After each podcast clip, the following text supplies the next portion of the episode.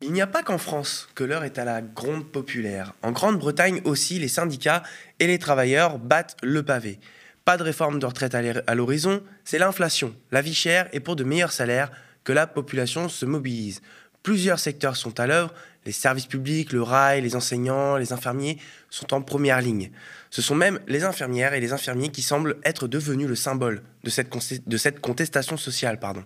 Le 7 février, mardi, exactement comme chez nous, les rues étaient, également comme ici, noires de monde. Pour l'instant, Rishi Sunak, le Premier ministre, arrivé à la tête du gouvernement britannique après des mois d'instabilité, depuis le départ de Boris Johnson et après avoir reçu l'aval des députés, ne cède pas pour le moment. Pour en savoir plus sur ces manifestations, les revendications, le coup de force syndical historique qui est en train de se jouer, je reçois sur le plateau Clémence Fourton.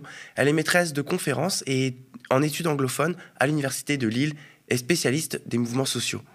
Bonjour Clémence. Bonjour. Merci beaucoup d'avoir accepté euh, l'invitation. Avec plaisir. Euh, alors tout d'abord, très sommairement, est-ce que vous pourrez approfondir un petit peu, euh, est-ce que vous pouvez nous expliquer un petit peu euh, la mobilisation sociale qui se joue en ce moment en Grande-Bretagne? Donc, comme vous l'avez dit, c'est une mobilisation principalement syndicale qui est menée par un ensemble de syndicats dans, dans les services publics et dans le secteur privé. Donc il y a aussi euh, des secteurs euh, manufacturiers, les dockers, euh, les téléconseillers. Enfin, il y a un ensemble de professions qui se mobilisent également dans le secteur privé, même si effectivement actuellement c'est le secteur public et les travailleurs des services publics qui sont, qui sont en première ligne. La revendication, elle est principalement salariale c'est vraiment la porte d'entrée de, ce mouvement, euh, c'est-à-dire euh, avec une inflation à deux chiffres, avec aussi, et ça joue beaucoup, euh, des salaires qui en termes réels n'ont pas augmenté, ont même diminué au cours des dix dernières années. Voilà, les, infirmières notamment, voilà, ont perdu, ont perdu plusieurs milliers de livres en, salaire par rapport à, il y a dix ans, et donc en pouvoir d'achat également. C'est ça qui motive la colère sociale actuelle. C'est en fait tout ça est parti aussi d'une politique euh, quand les conservateurs sont revenus au pouvoir justement il y a un peu plus de dix ans sur une politique justement d'austérité salariale au sein de la fonction publique anglaise. Tout à fait. En 2010, donc ils attribuent en fait euh, la crise de 2008, la crise financière de 2008, ils attribuent cette crise euh, non pas à une, bon certes à des excès dans les marchés financiers, mais aussi à une mauvaise gestion des finances publiques par le Parti travailliste. Et en fait ça, ça justifie. La austéritaire qu'il y a partout en Europe. Exactement, cette espèce de consensus de crise de la dette, etc., qui est une construction hein, euh, rhétorique idéologique et qui justifie donc euh, des restrictions budgétaires très très fortes. voilà, on avait par exemple dans les collectivités locales, territoriales, plus de 30% de budget en moins, voilà, du jour au lendemain. donc cette austérité qui s'organise de 2010 bon, principalement jusqu'à 2015, mais même jusqu'au Covid, en fait, jusqu'à 2020, où là, on va changer de, logiciel, comme on dit, de politique publique, parce qu'il va y avoir un réinvestissement, notamment dans la santé euh, sous, euh, sous la pression de, de l'épidémie. Mais en tout cas, donc on parle maintenant d'une décennie d'austérité, en fait, de 2010 à 2020, où il y a ces réductions budgétaires qui se traduisent par une dégradation euh, des conditions de travail, des, de la qualité des services publics et des salaires des travailleurs, travailleuses du service public. Et donc, ce qui est intéressant maintenant, c'est que certes, on a cette revendication salariale qui est première, qui est primordiale, mais en fait, autour de celle-ci s'articule un discours sur la qualité des services publics. C'est-à-dire qu'on dit, par des par des biais, par exemple, la question euh, de la fidélisation des, des, travailleurs, travailleuses du service public. Si vous voulez un, un, un, nombre d'infirmières, d'infirmiers suffisant dans les hôpitaux, actuellement, il y a 130 000 postes euh, qui sont vacants dans le service de santé anglais. Bon, bah, si vous voulez fidéliser les gens pour qu'ils restent, les soignants, les soignantes, il faut les payer correctement. Donc, via cette question salariale, on a en fait derrière la question de la qualité des services publics qui, qui, qui émerge et qui revient euh, dix ans après le début, plus dix ans après le début de cette euh, cure d'austérité. Oui, parce que finalement, euh, c'est un petit peu tout le modèle social britannique qui est contesté finalement, qui est remis en question par ces manifestations. Un modèle social qui d'ailleurs est détricoté depuis les années Thatcher. Tout à fait. On, considère, euh, les historiens de, l'État social britannique considèrent qu'en gros, c'est à partir du début des années 80 que vous avez euh, une, érosion euh, progressive du modèle social d'après-guerre qui est établi dans, les, dans les années 45-48, comme en France d'ailleurs, vous avez le Conseil national de la résistance, vous avez un équivalent en, en Grande-Bretagne avec le gouvernement travailliste de Clement Attlee dans, les, dans les années 45-48. Donc, à partir des années années 80, il y a un détricotage qui se met en place par une baisse des budgets, par euh, une externalisation, euh, donc une, forme de privatisation dans certains services, dans la santé par exemple. On avait à l'époque, jusqu'au début des années 80, vous aviez la restauration, le ménage, les gens étaient des fonctionnaires. À partir des années 80, ça s'est externalisé progressivement. le rail est totalement externalisé, également l'énergie, mais aussi la poste, plus récemment, 2013, la poste. Voilà. Donc vous avez progressivement euh, pendant donc euh, près de près de près de 40 ans en fait une, dégradation euh, du modèle social. Et là vous avez avec la question du système de santé et des, grèves qui s'organisent autour de autour de celui-ci mais pas seulement mais disons que si vous voulez le système de santé est un peu ce qui reste de, euh, de, cette époque de 45. Euh, de, vous avez peut-être vu le film de Kane Loach, The Spirit of 45. Bon, il montre bien comment, dans ces années d'après-guerre, il y a la construction de ce modèle social. Ce qu'il en reste aujourd'hui, c'est principalement le service de santé, avec des problèmes massifs, un sous-investissement néanmoins. Voilà. Mais il reste quand même un service public de santé accessible à toutes et tous. Oui, c'est pas comme le rail, par exemple, qui lui a été complètement privatisé. Voilà pour les conséquences qu'on sait, d'ailleurs, augmentation des prix, euh, les retards fréquents, les infrastructures euh, déclinantes, etc. Et puis, bah, évidemment, tout le problème qu'il y a pour les usagers en fait. Exactement. Il reste quelque chose du service, du service de santé du NHS. Et donc le problème qu'ils ont les conservateurs actuellement, c'est que euh, le, NHS, il incarne, euh, donc il a de la valeur pour lui-même. Les, les, les, Britanniques, ils sont très attachés. Voilà, on dit que, que c'est une forme de, de euh, qu'il y a une forme d'attachement irrationnel, si vous voulez, à ce système de santé. Mais en fait, au-delà, au-delà de lui, il incarne aussi cette, ce système, cet état social post-45. Donc, donc les conservateurs sont un peu mis face à leur contradiction, c'est-à-dire c'est très bien de dire on adore le système de santé, euh, on veut le sauver. À un moment donné, il faut mettre les moyens si vous voulez qu'un système de santé publique fonctionne. Tout ça, c'est euh, pour en revenir au mouvement syndical. Euh, c'est un mouvement qu'on dit historique. On avait peut-être plus vu ça depuis, depuis les mécontentements de, des années 78-79. Oui, et peut-être aussi depuis, euh, depuis la grève des mineurs de 84-85. Donc euh, ces deux moments, 78-19 et 84-5, c'est en fait c'est des grandes défaites du, du, mouvement du mouvement ouvrier et qui se sont euh, qui, ont été aussi utilisées par, par le parti conservateur Thatcher en, en, 84-85 pour pour légitimer un discours antisyndical en fait et, mettre antisyndical d'ailleurs et des lois. Absolument. C'est pas seulement dans le discours. Hein. Il, y a, une vulgate antisyndicale très prégnante, mais il y a aussi un arsenal législatif terrible euh, pour, pour les syndicats. À la fois, donc, sur la, pour, pour mettre en œuvre une grève, il y a un ensemble de formalités euh, bureaucratiques, administratives extrêmement, euh, extrêmement pénibles, extrêmement. donc, il faut organiser une consultation postale, il faut qu'il y ait un seuil de participation de plus de 40% parmi les syndiqués. Hein. il faut absolument être membre d'un syndicat pour pouvoir faire grève. Donc, voilà, vous avez ces restrictions euh, euh, procédurale, si vous voulez, mais il y a aussi euh, un ensemble de restrictions politiques sur le contenu des grèves. Donc, on n'a pas le droit de faire grève pour un motif politique.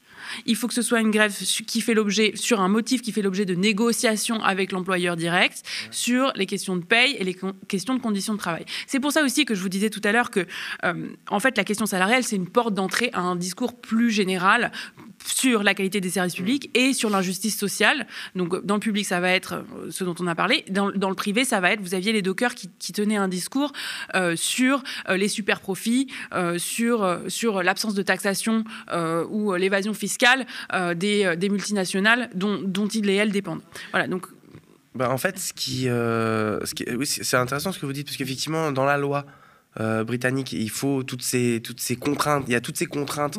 Il faut nécessairement que ça pose sur des. Donc, faut, pour faire grève, il faut nécessairement que la question soit portée sur les salaires. Oui. Et donc là, effectivement, on est dans un contexte d'inflation qui finalement structure une opportunité pour les syndicats de se renforcer, de, effectivement, de, en fait d'enfoncer une porte ouverte via les salaires pour parler d'autre chose. Vous avez raison, on peut le voir comme ça, c'est un effet révélateur et le fait que, que, que, que cette, euh, ces conflits, notamment dans la santé, euh, durent dans le temps, bon, déjà arrive après le Covid, où il y a eu une revalorisation dans, euh, euh, dans l'opinion publique de, de l'image des soignantes aussi. Ils ont acquis une légitimité euh, claire. Donc vous avez, vous avez ça. Et le fait que le conflit dure dans le temps, en fait, c'est l'occasion de parler des conditions de travail dans, dans le système de santé. Et ça a un effet révélateur qui est tout à fait défavorable, défavorable aux conservateurs. Ça, on le voit en France aussi. Hein. Tant, tant, que le conflit sur les retraites dure, vous avez autour de ça un discours sur les conditions de travail, sur la pénibilité pénibilité, sur les écarts de salaire entre les hommes et les femmes, qui, qui, est, qui, est développé par, par les syndicalistes et tous ceux, tous ceux et celles qui les soutiennent. Oui, ça sert à évidemment aborder une problématique finalement beaucoup plus large que la, la, simple question des salaires. L'austérité, budget, euh, euh, les super profits aussi euh, des entreprises. Mais justement, alors du coup, comment s'organise un petit peu, comment arrive justement à s'organiser les syndicats là dans ce contexte pour réussir à, pour réussir finalement un tour de force finalement? Est-ce que les, autorités britanniques s'attendaient à ce que la mobilisation soit si forte malgré toutes les contraintes qui pèsent sur les syndicats? Alors non, effectivement, donc euh, il y a un retour de la conflictualité sociale maintenant et qui euh, qui fait qui, est donc à des niveaux qu'on n'avait pas vus depuis très longtemps. Si on compte en termes euh, donc les, sociologues mesurent quantifient les grèves en termes de journées de travail perdues. Bon, sur une journée comme le 1er février, vous avez déjà 500 000 journées de travail perdues, c'est-à-dire 500 000 personnes qui font grève. Ça, c'est un ordre de grandeur qui effectivement est, est, historique parce qu'on a en un jour ce qu'on avait au cours de la décennie précédente, par exemple en 2011, vous aviez ça sur un mois. Voilà. Donc c'est des ordres de grandeur euh, tout à fait euh, tout à fait importants. Euh, le, le, gouvernement conservateur réagit. Donc déjà, il n'a pas la main sur les conflits dans le privé il pourrait néanmoins euh, donner l'exemple, euh, augmenter le salaire minimum. Donc il y a quand même, je veux dire, il y a des instruments de régulation qui, permettraient de euh, d'agir sur, sur ces conflits. Mais bon, c'est quand même pas le gouvernement britannique qui décide du niveau de paye dans les entreprises privées. sur sur le sur le service public, en revanche, ils ont des leviers d'action directs. Oui, pourtant ils ne cèdent pas du tout. Le gouvernement, j'allais y venir justement, le gouvernement britannique, mal, tout, tout instable qu'il est. Euh, parce que le Parti conservateur lui-même est très instable. Rishi Sunak est en recherche de légitimité au sein de son propre camp. Euh, mais ça cède pas. Non. Alors il se cache derrière euh, ces commissions indépendantes qui, qui décident du niveau de paye en disant, enfin indépendantes, elles sont voilà, donc le, gouvernement euh, dit c'est pas nous qui décidons du niveau de paye, ce sont ces commissions indépendantes. Elles sont indépendantes dans une certaine mesure, c'est-à-dire que euh, elles, sont, elles, sont, elles sont constituées. Euh, donc il y en a une par secteur, une pour l'éducation, une pour la santé, une pour les voilà. elles sont constituées d'environ huit personnes qui sont nommées par le gouvernement. Ou donc déjà, ça limite un peu l'indépendance. Et la seconde, la seconde, le second élément, c'est que euh, elles ont une feuille de route, en fait. Euh, elles disposent d'un budget. Euh, ces commissions qui décident des niveaux de paye disposent d'un budget qui est fixé par l'État, donc en fait par le gouvernement. Donc en fait, leur indépendance, elle est tout de même, elle est tout de même modérée. voilà. Une indépendance modérée et en plus, le gouvernement du coup pourrait très bien discuter avec eux et dire bon, on va peut-être augmenter les salaires. Oui, ce que se refuse à faire le gouvernement pour les services publics parce que, euh, selon lui, augmenter les salaires, euh, déjà, ça légitimerait les, revendications d'autres secteurs. Et deuxièmement, ça nourrirait ce qu'ils appellent la spirale inflationniste, où, près, où euh, les salaires et les prix ferait des effets de, rattrapage et il y aurait une surenchère dans l'inflation. Sauf que les syndicalistes répondent que actuellement, les salaires sont bas et l'inflation est, néanmoins euh, très haute. Donc en fait, on voit bien que ce n'est pas euh, les salaires qui tirent les prix vers le haut. Euh, l'autre réponse du gouvernement, qui pour le coup s'applique à tout le monde, secteur privé, secteur public confondu, c'est une nouvelle loi qui va continuer cette restriction du droit de grève, qui est actuellement à l'examen au Parlement, et qui, cette fois, euh, vise à imposer des niveaux de services minimum. Oui, j'ai vu, euh, voilà. effectivement. Dans un certain nombre de secteurs, et pas seulement dans les services euh, d'urgence, également dans les transports, dans l'éducation, dans le traitement des déchets radioactifs. Voilà, donc un ensemble de, un ensemble de secteurs où il serait encore plus difficile de faire grève, car en cas de non-respect des niveaux de services minimum qui seraient fixés par le gouvernement, il y aurait des licenciements purement euh, et simplement. Et là, on est carrément sur, une entreprise de répression syndicale à ce niveau-là. Oui, et puis ça s'inscrit dans cette historique euh, de, qui, pour le coup, commence avec, commence avec Thatcher et, et, a été, il faut le dire aussi, a été poursuivi par le gouvernement travailliste, qui en tout cas n'est pas revenu sur la législation antisyndicale qui a été mise en place quand il est au pouvoir, quand même de 97 à 2010. Donc il y avait, on part de Tony Blair, qui avait une fenêtre là pour pour pour revenir sur cette législation, ce qu'il n'a absolument pas fait. Et Gordon Brown non plus. Pardon Gordon Brown non plus. Non plus. Alors lui, il avait euh, la question de la, crise financière qui était, euh, qui était la, le, premier, euh, le premier item sur son, sur son ordre du jour, si vous voulez. le, le, Parti travailliste, là, actuellement, sur la nouvelle loi antisyndicale, a voté contre, néanmoins. Ils ne sont pas sur une position de défense du mouvement syndical. Enfin, je veux dire, ils ne sont pas en tête de cortège, hein. mais ils n'ont tout de même pas donné, donné l'aval au à cette loi. Mais alors, pour euh, en revenir au gouvernement et surtout au Parti travailleur, Rishi Sunak, on disait sa position, bien qu'il soit Premier ministre, qu'il était euh, nommé par les députés, sa position au sein du Parti conservateur est très fragile. Oui. Euh, pourtant, lui, il est, il est plutôt considéré comme modéré. Donc, il serait peut-être disposé à faire quelques concessions. Est-ce ah. qu'il veut se, mettre dans la poche, justement, la partie la plus radicale et la plus droitière de son parti? Ou est-ce que. Sur, sur, sur, quel genre de stratégie politique il table là actuellement?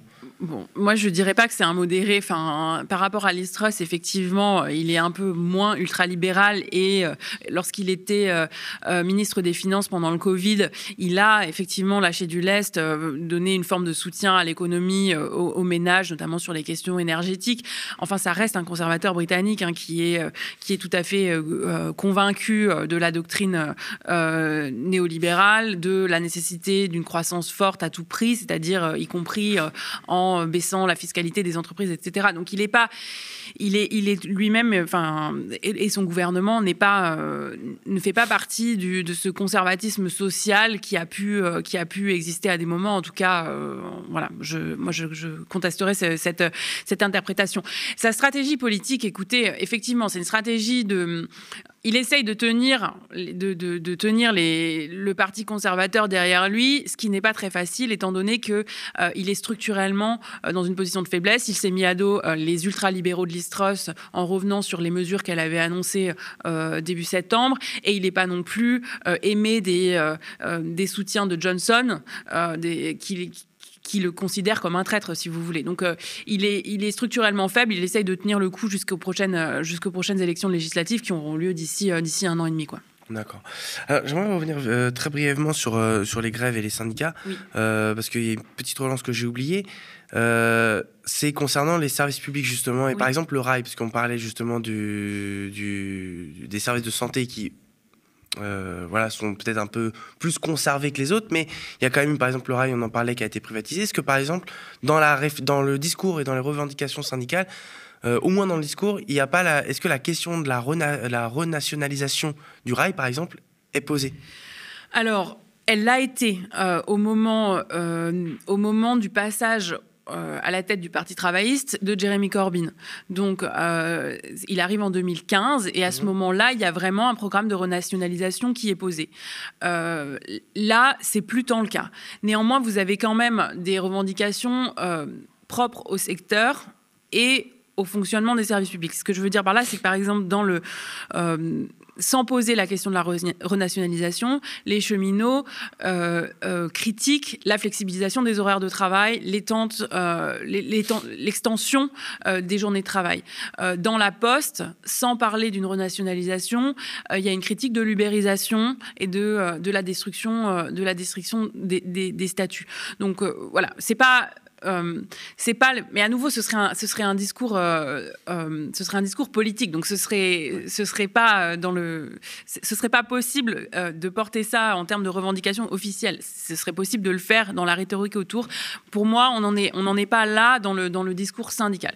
C'est aussi parce que le gouvernement, pardon, le, le, parti travailliste, donc l'opposition actuellement, elle est sur une ligne euh, sinon euh, centriste, au moins de euh, social-démocratie. J'allais y venir au Labour qui... J'avais lu plusieurs analyses qui racontaient que le Labour était un petit peu largué justement par rapport aux syndicats et aux, revendications syndicales. Effectivement, ce n'est pas vraiment sur la même ligne politique. Non. Historiquement, le Parti travailliste est l'émanation des syndicats. En 1900, les syndicats se dotent d'un outil politique législatif pour porter leurs revendications euh, ouvrières euh, dans l'arène euh, législative et politique. Aujourd'hui, vous n'avez plus cet effet de relais. Mmh.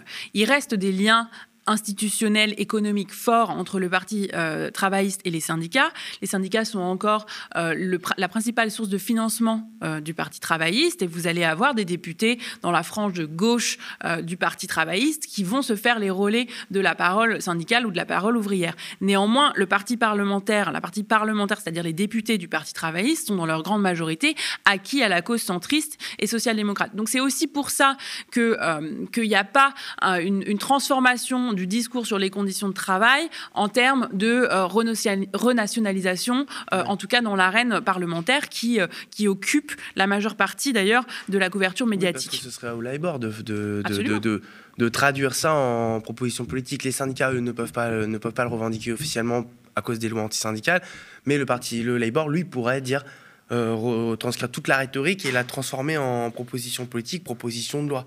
Oui, tout à fait, sauf que depuis, euh, depuis Tony Blair euh, et le décalage vers la droite du Parti travailliste, le Parti, le parti travailliste britannique n'est plus un parti euh, de transformation sociale profonde, n'est plus un parti socialiste en fait. Donc ils, ils, ne tiennent, ils ne tiennent pas ce discours, en tout cas pas en, tant que, en tant que parti dans son ensemble, même si vous allez avoir ici et là des, des, prises de position de certains députés individuellement en, ce sens. Ils vont être sur une frange plus radicale, mais justement, j'ai vu que pour les législatives de 2024, les sondages étaient plutôt favorables au Parti travailliste. Bon, à deux ans, les perspectives, puis en plus les méthodes de sondage dont on peut douter euh, la pertinence. Voilà, mais en tout cas, ces sondages-là nous disent que euh, le, Parti travailliste pourrait être en tête. Mais est-ce que dans tout ça, euh, l'aile plus radicale du Parti travailliste, dont Jérémy Corbyn, est-ce qu'ils pourraient tirer leur marron du feu de cette séquence sociale? Alors oui, euh, théoriquement oui, euh, sauf que le, sauf que la tête euh, du Parti travailliste n'est pas n'est pas du tout sur cette ligne-là. Bon, les sondages, on peut effectivement, enfin, par exemple sur le Brexit, les sondages avaient sous-estimé avaient sous-estimé le vote le vote Leave. Donc on peut discuter de la, pertinence des sondages. Néanmoins, on est quand même là sur 20-30 points d'avance dans les sondages pour le Parti travailliste. À mon sens, c'est surtout lié au aux, difficultés euh, du Parti conservateur. Euh, et c'est pas franchement un vote d'adhésion à ce que propose le Parti travailliste, qui en fait n'est pas très clair sur ce qu'il propose. Euh, sur certains points, euh, voilà, il y a des propositions qui sont faites, par exemple la taxation des super profits, mais ça reste des mesures qui sont, euh, qui sont un peu en décalage avec le niveau de conflictualité sociale qu'on perçoit actuellement. Donc on va voir en fait. il est possible que, que le Parti travailliste soit en train de faire une erreur stratégique en ne, en ne soutenant pas davantage et sur des, en des termes plus radicaux euh, les revendications euh, populaires. Oui, en termes de stratégie politique, il pourrait être plus, il pourrait être plus judicieux justement qu'il s'aligne sur les syndicats. Oui, sauf que la, la, doxa... Euh, le relais des syndicats. Mais la doxa politique britannique, c'est qu'une élection se gagne au centre et que... et que les... en France d'ailleurs. Oui, et que, et que le passage Corbyn a été une erreur monumentale, etc. Alors qu'en fait, si vous regardez en termes de nombre de voix, c'est en 2017, donc à l'élection portée par Corbyn, où Corbyn était, était, était euh, le candidat, euh, enfin qui, serait devenu Premier ministre euh, en cas de victoire du Labour, sur des positions beaucoup plus à gauche en fait. Et, c'est à ce moment-là qu'ils ont, qu'ils ont augmenté leur, leur, leur, part de vote. D'accord. Bah, rendez-vous dans deux ans pour voir ce que ça va donner. Dans deux ans, oui. non, dans un an que je raconte. un peu moins, entre les deux. Ouais. Je suis déphasé. Bah, merci beaucoup, Clémence. Merci, à vous. beaucoup d'avoir accepté cet entretien. Je rappelle, vous êtes maîtresse de conférence à l'université. À Sciences Po à Sciences Po Lille et donc ce spécialiste des études anglophones. Merci encore. Merci. Quant à nous, c'est la fin de cet entretien d'actu. Je le rappelle, notre objectif est de devenir une véritable chaîne de télévision et de pouvoir faire ce type d'entretien à la télévision directement. Mais pour y parvenir, nous avons besoin de nous développer. Ce sont de vos abonnements payants à partir de 5 euros par mois et de vos dons réguliers dont nous avons le plus besoin. Car être à la télévision, c'est bien, mais y rester, c'est beaucoup mieux. Pour concurrencer, entre autres, les médias des milliardaires et vous proposer notre traitement de l'information sur la durée. N'hésitez pas à parler du média autour de vous et venir sur soutenez.lemediatv.fr pour nous soutenir si vous le pouvez. Merci à toutes et à tous d'avoir suivi cette émission et je vous dis ciao à toutes.